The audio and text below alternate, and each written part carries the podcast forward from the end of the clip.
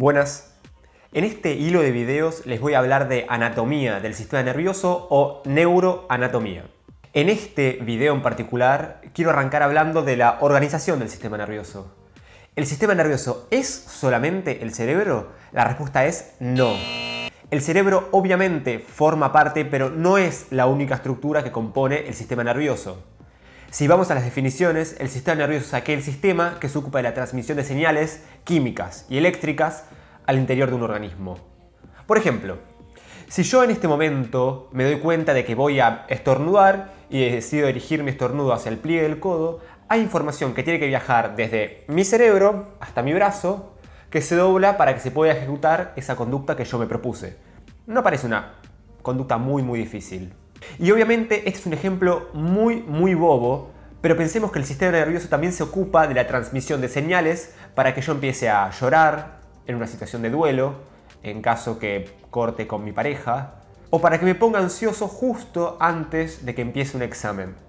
Así que muchas de las preguntas más interesantes que nos hagamos de lo idiosincrático de una persona sobre la conducta de un individuo, hay un sistema nervioso que media esa respuesta.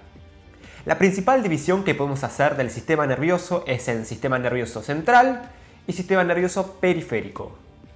El sistema nervioso central está formado por el encéfalo, pero también por la médula espinal, o sea, esto aquello recubierto por huesos, cráneo, columna vertebral, y también por una membrana llamada meninges. El sistema nervioso periférico, en cambio, está formado por nervios y ganglios nerviosos que se extienden por fuera del sistema nervioso central.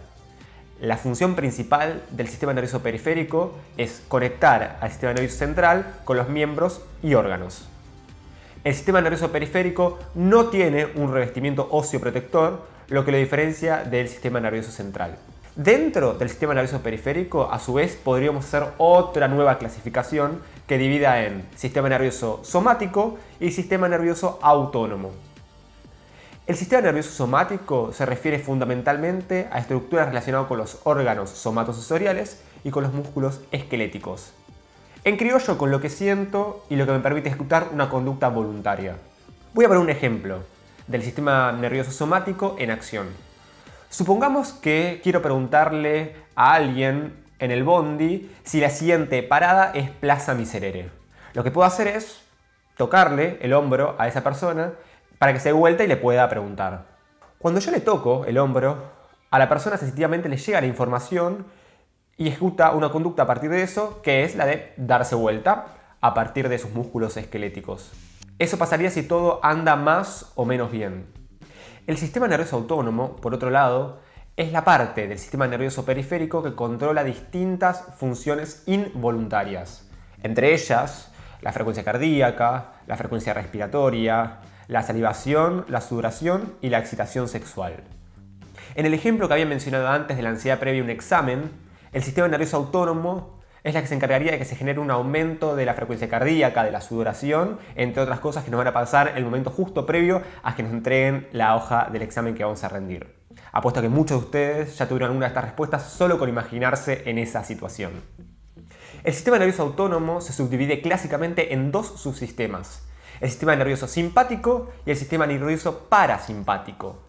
La rama simpática prepara al organismo para actividad física, aumentando la frecuencia cardíaca, dilatando los bronquios, contrayendo el recto, alejando la vejiga, etcétera, etcétera, etcétera. Y es la rama que se activa, por ejemplo, cuando estamos a punto de rendir ese examen. La rama parasimpática, en cambio, se encuentra activa cuando el cuerpo está en reposo, como por ejemplo después de comer un buen plato de ñoquis un domingo al mediodía.